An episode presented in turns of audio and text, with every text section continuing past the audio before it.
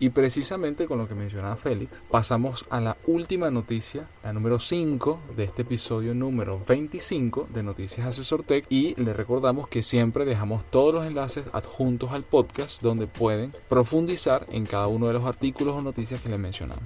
La número 5 tiene que ver con la economía freelance, precisamente. Las empresas ganan a costa de los derechos del trabajador. Este estudio, que está en plena elaboración, lo estamos tomando de uno de los análisis del el MIT Technology Review, y tiene que ver con el alza de la gig economy, el término que define una nueva economía dominada por empleos flexibles, trabajadores autónomos y relaciones laborales más débiles. Está permitiendo que millones de empresas desarrollen su empleo en el horario que elijan y ganen dinero cuando quieran. Pero muchas de ellas también se han quedado en una especie de limbo laboral, en el que dependen de compañías como Uber o Deliveroo para gran parte de sus ingresos sin acceso a los beneficios que suelen recibir los empleados tradicionales. Si esto es así y te encuentras en esa circunstancia, pues bienvenido a la economía freelance. Hay que hacer algo para cambiar esta tendencia. Un informe encargado por el gobierno del Reino Unido y publicado la semana pasada sostiene que estas empresas se están aprovechando de más de un millón de personas. Se trata de trabajadores cuyo sustento depende de la economía freelance. Los empleados asumen todo el riesgo con poco o ningún apoyo de las compañías a las que les sirven. El director de Royal Security of Art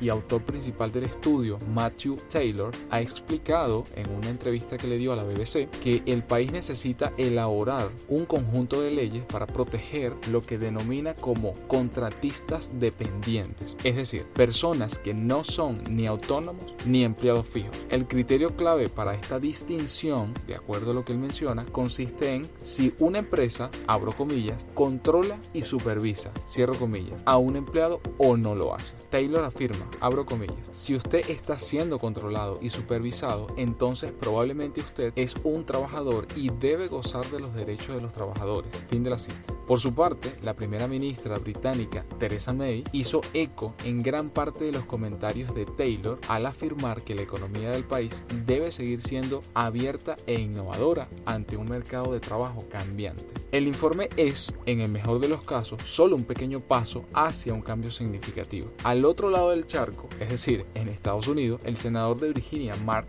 Wagner, propuso un proyecto de ley que asignaría casi 18 millones de euros para estudiar un posible sistema de beneficios para los trabajadores de la economía freelance. Mientras tanto, a pesar de la resolución ocasional de demandas colectivas, los empleadores siguen eludiendo las consecuencias de tratar a su fuerza laboral como empleados. Y aunque el informe del gobierno británico muestra que el 60% de las personas que se identifican como trabajadores de la gig economy están contentos con su flexibilidad, llegados a este punto, es bastante indiscutible que las compañías se estén esforzando mucho más para, como dice Taylor, controlar y supervisar a estos trabajadores, a veces incluso sin su conocimiento siquiera. Bueno, está de más decir que efectivamente creo que hay un cambio, aquí varias cosas que comentar. Hay cambios de paradigma, hay limbos, efectivamente, hay vacíos legales que podemos mencionar, incluso comenzábamos eh, y yo de hacer un podcast aparte hablando de este tema porque hay, creo que hay muchos aspectos que se pueden mencionar y que aquí serían demasiado largos, pero básicamente de acuerdo a nuestra experiencia, lo que trabajamos día, día tras día como independientes y y lo que investigamos y, incluso el caso personal de cada uno, podemos decir algunas cosas. Primero que efectivamente hay vacíos legales, como mencionaba, hay ciertos limbos que se generan, pero también tiene que ver con la forma de trabajo y las nuevas responsabilidades que debemos asumir nosotros como independientes. Es decir, efectivamente, aunque nosotros estemos trabajando por un tiempo determinado o para un proyecto determinado a una empresa, no quiere decir que nosotros no paguemos impuestos, por ejemplo. Tenemos que hacerlo. De igual manera, pudiésemos también pagar estos beneficios sociales como como medicinas o, seguros médicos o pensiones o cosas por el estilo, que cambian además en cada país y ahí es donde viene el segundo punto. Ciertamente que esto se esté dando en Reino Unido y en Estados Unidos, porque bueno, son potencias mundiales y tienen un impacto global importante, no quiere decir que en Latinoamérica no esté ocurriendo. Entonces es importante también, primero, tener conciencia de eso y segundo, adelantarnos. Es decir, recuerdo mencionar en, en un podcast del año pasado una iniciativa, eso sí, americana, que estaba trabajando precisamente en tratar de levantar capital para lanzar su, su sistema que se basaba en que los freelance demostraba a través de distintos medios, ellos demostraban que la persona si era freelance, podían pagarle a, este, a, esta empresa mes a mes un fee, un fee mensual, y ellos se encargaban de toda la labor administrativa con distintas empresas de seguro, precisamente para garantizar a uno como profesional, como profesional independiente, como freelance, tener ese beneficio que básicamente es a mediano y largo plazo, pero cumplir así como pagamos impuestos, también cumplir con esas otras obligaciones y pensando no solo en nosotros, sino también en nuestra familia.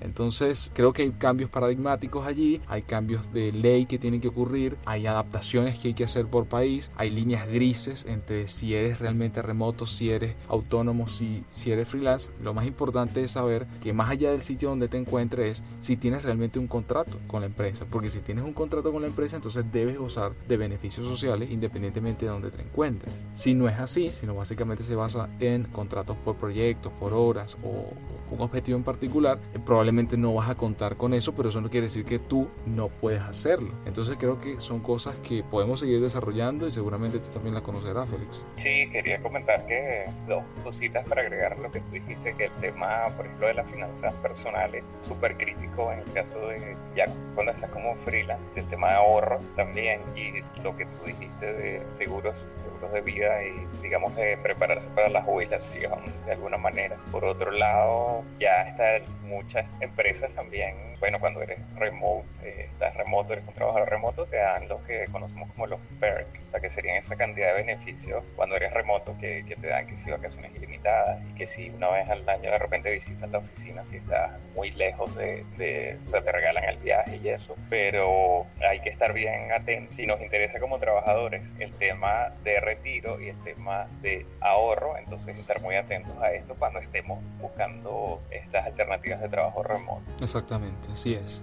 Así que bueno, eh, lo que sí le podemos mencionar es que haremos un podcast, así como otros que le hemos comentado, relacionado con este tema. Creo que hay mucha tela para cortar, hay, hay, hay distintos casos que podemos traer que conocemos y que podemos traer para, para, que lo tengan como referencia de cómo lo desarrollan o cómo, cómo han decidido desarrollarlo. ¿no? Entonces, importantísimo que lo tomen en cuenta porque, insisto, aunque esto está en este momento en boga en Reino Unido y Estados Unidos, no quiere decir que en Latinoamérica no esté ocurriendo y no se vaya a, a convertir en muy pronto en parte de los desafíos ¿no? que, que hay que afrontar. Así que bien, con esto llegamos al final de este episodio número 25 de Noticias Asesor Tech. Como siempre, gracias por escucharnos, gracias por suscribirse. Si no lo han hecho, lo pueden hacer. Y si les gustó, no olviden darle al like y compartirlo con sus compañeros, amigos y familiares. Nos escuchamos el próximo día lunes.